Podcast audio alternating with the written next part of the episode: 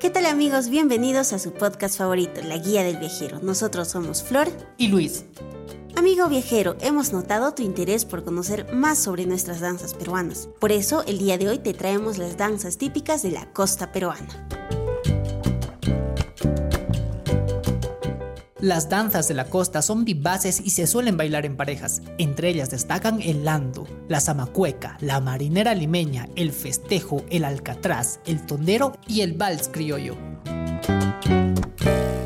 El lando pertenece al ritmo afroperuano traído por los esclavos africanos que llegaron junto a Pizarro en su segundo viaje y fue practicado hasta mediados del siglo XIX. En sí es una danza procedente de Angola, en otros lugares se le conoce como londu, landu y londún. Esta danza se caracteriza debido a que los hombres y mujeres realizan un baile con la contorsión de sus cuerpos donde se enfatiza el movimiento del vientre al ritmo de tambores y otros instrumentos de percusión.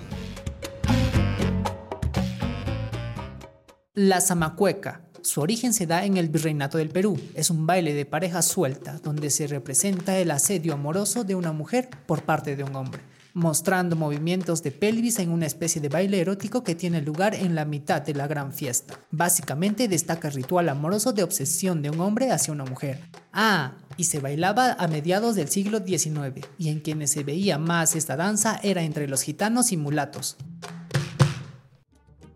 La danza alcatraz es una danza donde el hombre y la mujer compiten por prender con fuego el cucurucho. ¿Y qué es el cucurucho? Es una especie de cono de papel que su pareja tiene adherido en la parte posterior de su traje. Se baila al ritmo de la guitarra, el cajón, la quijada de burro y las palmas. Los bailarines evitan que el fuego se prenda utilizando un rápido movimiento de caderas. Dato curioso. Esta danza representa a las aves guaneras que llegaban al norte de las costas del sur del Perú a secarse las plumas del trasero en la fogata que tenían los esclavos negros para calentarse.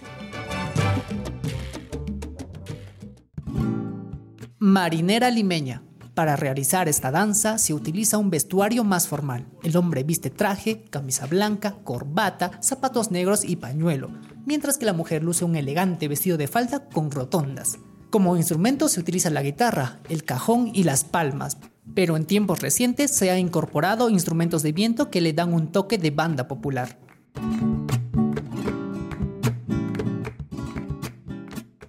Festejo. Es conocido como el baile de la cintura, por los movimientos acelerados y eróticos que logra especialmente la mujer. Es uno de los géneros más antiguos llegados a la costa peruana y parece ser el origen de las danzas mencionadas anteriormente como el alcatraz y el ando. Vals criollo. Se desarrolló en Lima en los siglos XIX y en gran parte de la costa peruana. Se representa la época de los montoneros, cuando las mujeres escondían a sus hombres debajo de sus polleras debido a las persecuciones que sufrían.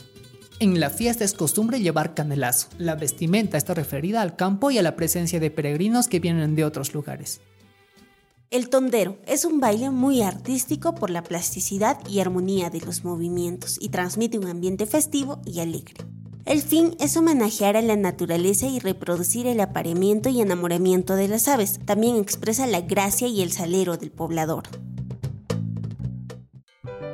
Bien amigos, llegamos al final. Esperamos que les hayamos ayudado a comprender más sobre las danzas de nuestra costa.